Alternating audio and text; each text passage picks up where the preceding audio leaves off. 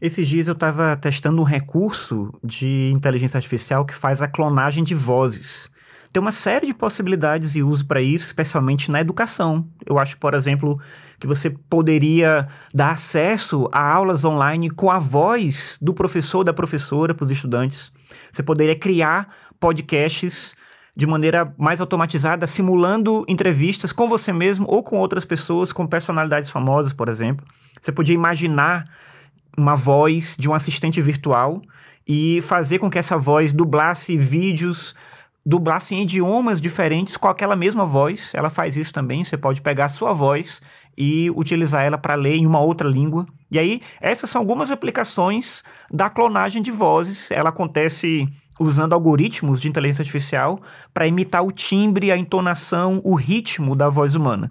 Só que eu acho que esse recurso traz também alguns desafios e riscos para a gente, especialmente, como você já deve imaginar, no campo da ética e da segurança. Então, como é que a gente faria para garantir que a voz de uma pessoa não fosse usada sem um consentimento dela? Ou que não fosse usada para fins maliciosos, para enganar, difamar, para manipular outras pessoas? Como é que a gente faria para evitar que a clonagem de vozes fosse contribuir para a disseminação de fake news, de deepfakes, de desinformação.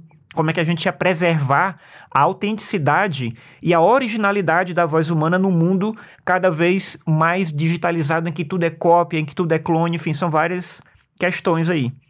E essas são algumas questões que eu acho que a gente precisa debater e regulamentar. Eu sei que é meio preocupante isso às vezes, porque a gente vê o desenvolvimento acontecendo e quando a gente testa isso, por exemplo, eu testei esse recurso de clonagem de voz e a gente fica muito empolgado, é muito impressionante o que dá para fazer.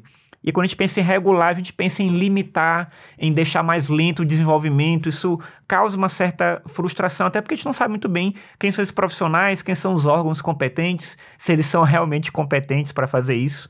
Então, eu penso assim, a clonagem de voz é uma tecnologia muito impressionante, mas ela também exige responsabilidade e cuidado.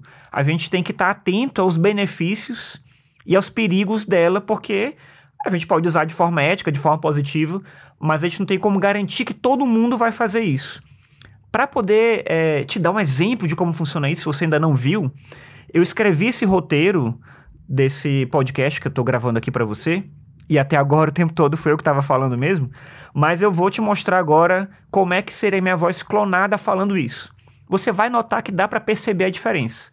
Tem um pouco do timbre, mas a entonação já não é tão boa. Quando eu leio o meu roteiro, você vai perceber também, eu vou incluindo algumas coisas a mais. Então, eu escrevo um roteirinho, mas eu vou é, inserindo elementos né, no meio das frases, das coisas, que, obviamente, a voz clonada não vai fazer. Eu também não vou botar para ele ler todo o roteiro, porque senão vai ficar meio cansativo. Mas eu vou te mostrar aqui como é que funciona isso, né, para você ver. Então, aqui é a minha voz clonada lendo o começo desse roteiro, desse podcast que você estava ouvindo. Escuta só. Estes dias eu estava testando um recurso de inteligência artificial que faz a clonagem de vozes. Tem uma série de possibilidades e usos para isso especialmente na educação. Por exemplo, imagine que você pudesse ter acesso a aulas online com a voz do seu professor favorito, ou que você pudesse criar podcasts com a voz de personalidades Então você famosas. percebe a diferença, né? Imagine então também... a questão é uma voz muito plana, ela está lendo perfeitamente, tem todas as palavras certinhas, a dicção incrível e tal. Então eu acho muito bom para a educação isso, porque a pessoa precisa poder compreender tudo que é falado. Mas por mais que tenha um pouco do meu timbre, essa é a minha voz clonada, né? Por mais que tenha um pouco do meu timbre, você percebe que agora que sou eu realmente falando, às vezes eu acelero a fala, às vezes eu falo um pouco mais devagar, às vezes eu falo um pouco mais alto, às vezes tem um pouco de intencionalidade na voz, tem uma pausa, tem são coisas que a clonagem de voz não consegue pegar. E aí eu diria, ainda bem, para nossa segurança, ainda bem que ela não consegue pegar isso agora, talvez daqui a alguns meses, não sei, consiga ficar mais próximo da, da fala humana mesmo. E aí seria realmente preocupante. Eu quis trazer esse exemplo aqui no podcast, porque acho que o podcast, como é um meio só de áudio, ele vai ser muito impactado pelo desenvolvimento dessa tecnologia.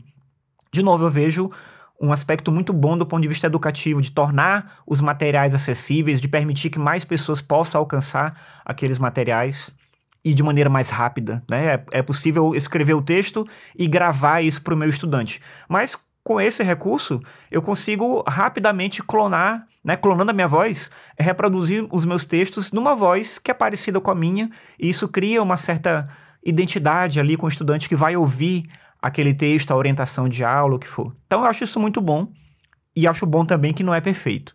Se ficar muito próximo da realidade, a gente vai começar a correr riscos diversos aí. Não sei se você já pensou sobre isso, se já tinha testado esses recursos. Esse que eu testei aqui chama esse programa chama Eleven Labs. Você encontra. É, na, na, internet você encontra.